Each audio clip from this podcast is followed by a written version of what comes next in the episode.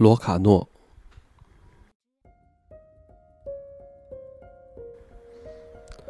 这儿的一个小镇与风景接纳了我。数年前，我就认识了这儿的每一个小河谷，以及每一条在缝隙里长满羊齿植物与红色康乃馨的田埂。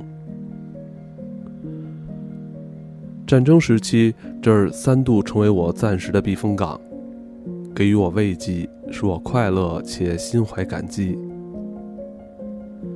罗卡诺人生性愉悦，因而此地刚被选为外交会议召开之处，整个城市尽全力装修、装饰，美不胜收。开会期间，要是斯特雷泽先生穿着西装坐在广场漂亮的长凳上，他的西装铁定要报销，因为所有的长凳才刚上过油漆。我将罗卡诺当做旅程的起点是对的，在布里温河与格多拉河谷，在阳光最好的山坡上，我吃掉了不少即将用来招待各国部长们的甜葡萄。离群所居这么长一段日子后，我享受与友人闲话家常的乐趣，以眼睛和嘴来表达心中每一刻的感想，将最精华和最独特的想法诉诸文字。在所有艺术中，我最生疏、最不擅长的就是社交了。然而，有时在亲切的气氛下与友人高谈阔论的乐趣，是其他艺术所不及的。塔马洛山的天空总是晴朗，即使二十或十年前遗世独立的特殊魅力，如今已不复再见。这湖畔一隅依然是友善的避难所。只要将旅馆和观光道路抛诸脑后，潜入陡峭的群山中，就远离了欧洲，远离了现实，置身于岩石、丛林、蜥蜴与蛇的国度。此地虽贫瘠，但却缤纷绚丽、小巧精致、温暖亲切。去年我曾在这儿观察蜥蜴、蝴蝶与蝗虫，捕捉蝎子与螳螂，画了第一幅画，还邂逅了一只小狗。它一直跟着我，我为它命名为里奥。我就这样踽踽独行，在荒烟野径中度过炎炎夏日。因而，此地处处都留存着往日芬芳，处处都能点亮记忆的火苗。无论是屋宇一角、花园或篱笆，无不勾起我对生命最艰难时刻的回忆。这里让我思考，为我疗伤。除了黑森林的故乡外，此生只有罗卡诺让我有家的感觉。这情怀至今仍深植我心中。令我感到喜悦。我在罗卡诺停留了四五天，第三天我就感受到旅行的快活，这完全是我始料未及的。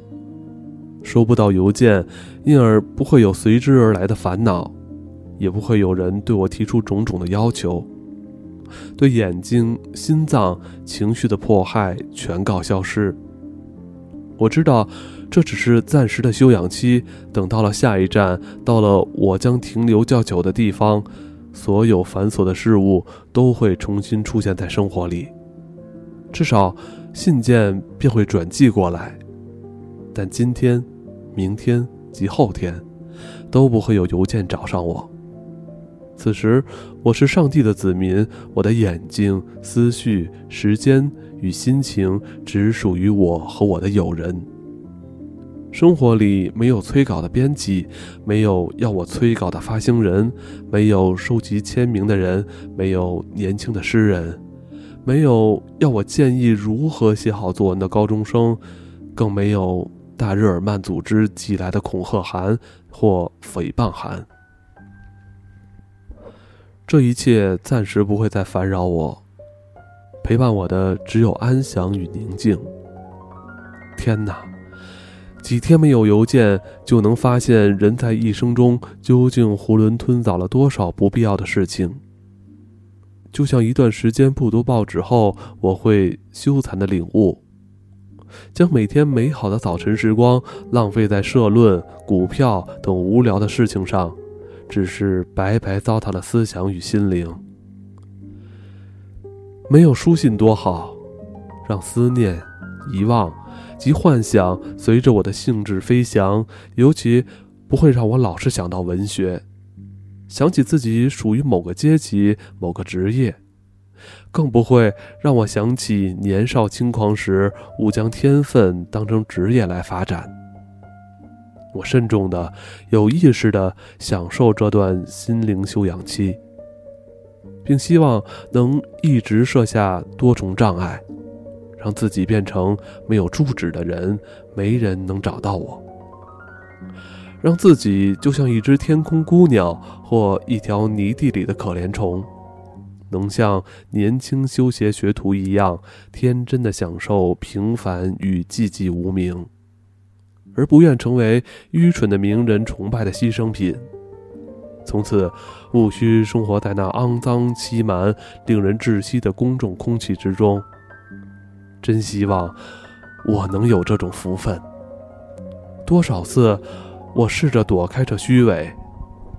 我一再体验到世间的无情，这世间要求诗人的不是作品和思想，而是用来崇拜的名气和住址，就像坏女孩对待她的洋娃娃一样，为她打扮之后又不屑的换下，尽情玩弄之后又唾弃她，弃之如敝屣。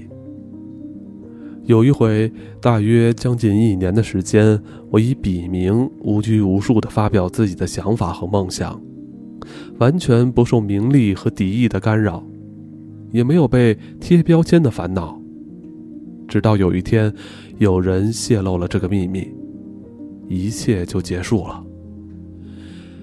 记者们发现之后，就像有人一枪抵在我胸膛上一样。我不得不招认，那就是我。快乐真是太短暂了。之后，我再度是知名作家黑塞。我唯一的报复方法就是尽量写些冷僻的东西，以便回复平静的生活。